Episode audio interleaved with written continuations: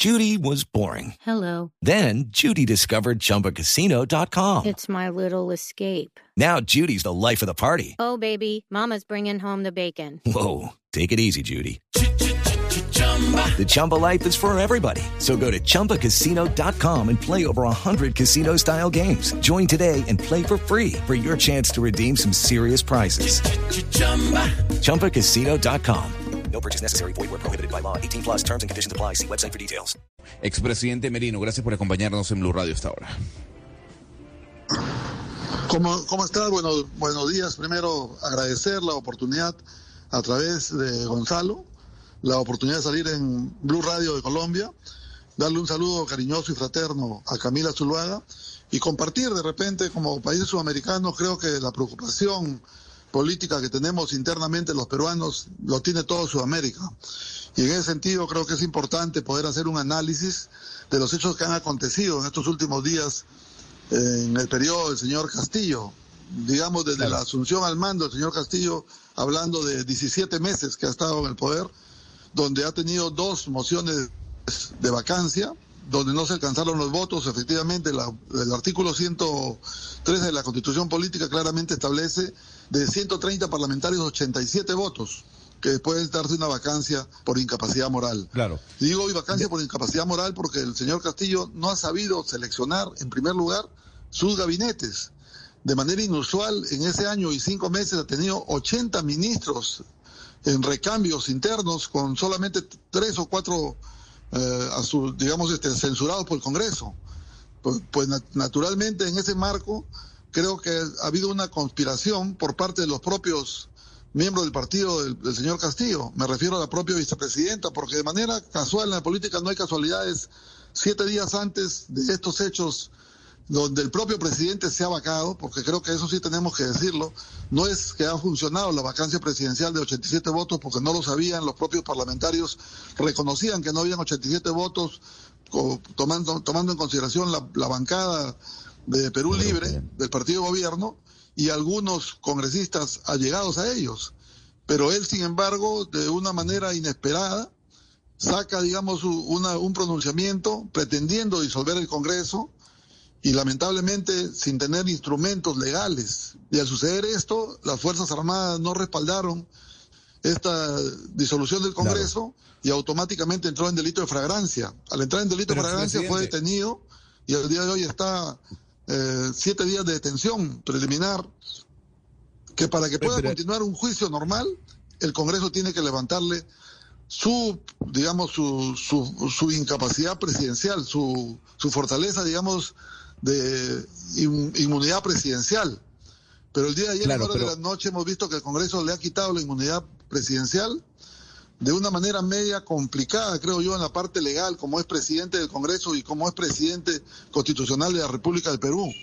Los acontecimientos de los sucesos del mes de noviembre, donde me tocó subir la presidencia, son totalmente distintos a los que le ha tocado a la señora Dina Baluarte. Tomemos en consideración que en el caso nuestro, en el periodo de noviembre del 2020, eh, la, la, cuando, cuando se, se, presenta una situación de moción de vacancia, quien sucede inmediatamente al presidente de la República. Pero, expresidente, déjeme lo interrumpo y le pregunto, déjeme lo interrumpo y le pregunto. Entiendo las explicaciones que usted nos está dando, pero en la introducción que nosotros dábamos decíamos, bueno, en los últimos eh, cinco años eh, Perú ha tenido, en los últimos seis años Perú ha tenido seis jefes de Estado. Más allá del caso de Pedro Castillo en particular, ¿ustedes no creen que institucionalmente tienen una falencia en su país para que esto se pueda dar de esa manera? Manera para que desde el legislativo tengan la posibilidad de tumbar al presidente que sea si no tiene mayorías en, el Congreso? Lo que yo creo y creo que es importante compartir con ustedes es que el Congreso, el, el Perú tiene una constitución que de una u otra manera te permite tener los instrumentos para poderse recuperar inmediatamente de cualquier crisis política. Y también tenemos que ser sinceros en reconocer que en el periodo del año 2016, cuando asumió la presidencia el señor Pedro Pablo Kuczynski, la gran responsabilidad en ese momento fue los órganos electorales, porque ya había, digamos, presunciones, ya habían pruebas más que suficientes que no se le debió dejar participar en las elecciones al señor Pedro Pablo Kuczynski. Sin embargo, se le permitió y el Perú lamentablemente en este momento tiene una crisis política interna dividida prácticamente en dos partes. Y eso es sumamente peligroso, porque creo que nosotros no tenemos que estar ni muy a la derecha ni muy a la izquierda. Tenemos que pensar que el Perú tiene la capacidad de superar sus problemas internos y frente a esa coyuntura, naturalmente, hemos tenido seis presidentes, porque recordemos que en el caso del señor Pedro Pablo Kuczynski renunció frente a la evidencia de los actos de corrupción de la famosa Odebrecht que, que había de una u otra manera contaminado a toda Sudamérica. Desde Brasil, digamos, Colombia, Ecuador, nosotros los peruanos ah. estábamos contaminados en actos de corrupción. Frente a esa coyuntura de esa naturaleza, el señor Vizcarra conspiró contra el gobierno del señor Pedro Pablo Kuczynski articulando. de todo eso que cuenta, expresidente, fíjese que de todo eso que cuenta, hay algo muy curioso y es interesante que usted nos, nos cuente, nos eduque, eh, y es que una cantidad de escándalos, de todo lo que usted nos ha contado, pero por otro lado, sí es cierto que Perú ha tenido en la última década cierta estabilidad, cierto crecimiento. Digamos que no hay gobierno, pero sí hay país. Incluso ahorita el riesgo país de Perú es inferior al de Colombia, algo increíble. Explíquenos por qué. ¿Por qué el tema político es inestable, es un desastre, pero por el otro lado sí hay cierta estabilidad, digamos, económica y mejora en muchos aspectos de la vida peruana? ¿Por qué sucede eso? Bueno, el Perú ha estado en crecimiento, efectivamente. Creo que las reservas que hemos tenido ha permitido contener esta última pandemia. Hey guys, it is Ryan. I'm not sure if you know this about me, but I'm a bit of a fun fanatic when I can. I like to work, but I like fun too. It's a thing. And now the truth is out there. I can tell you about my favorite place to have fun. Chumba Casino. They have hundreds of social casino style games to choose from with new games released each week. You can play for free anytime, anywhere and each day brings a new chance to collect daily bonuses. So join me in the fun. Sign up now at ChumbaCasino.com. No purchase necessary. BGW. Void were prohibited by law. See terms and conditions. 18 plus. Donde lamentablemente se ha puesto al descubierto las debilidades internas del país en el tema de salud. Por ejemplo, el señor Vizcarra, que manejó, digamos, el tema de la pandemia, esos dos años que fueron un desastre, donde tuvimos el más alto índice de muertos por millón de habitantes, pero sin embargo tuvimos gastos que duplicaron la deuda externa que tiene el país en más de 100 mil millones de dólares, que al final lo vamos a tener que pagar nuestros hijos, nuestros nietos. Pero, pero debo retomar, digamos, en el marco de la pregunta que usted me ha dicho, sí, efectivamente el Perú este, tiene problemas internos, pero tiene fortalezas que podrían superarse fácilmente. Lo que ha sucedido en estos últimos días, la vacancia del señor Castillo ha sido propiciada por él mismo.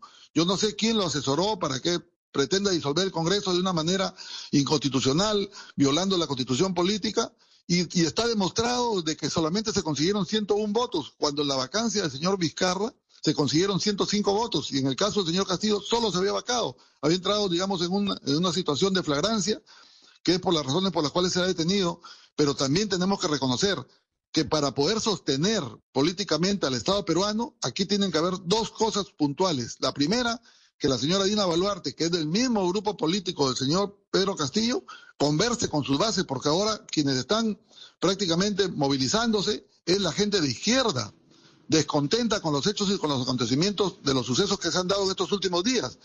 Pero ella ha formado un gabinete con gente que digamos inexperta políticamente, gente que no, no que el nivel que tiene en este momento lamentablemente se está poniendo a prueba de manera inmediata.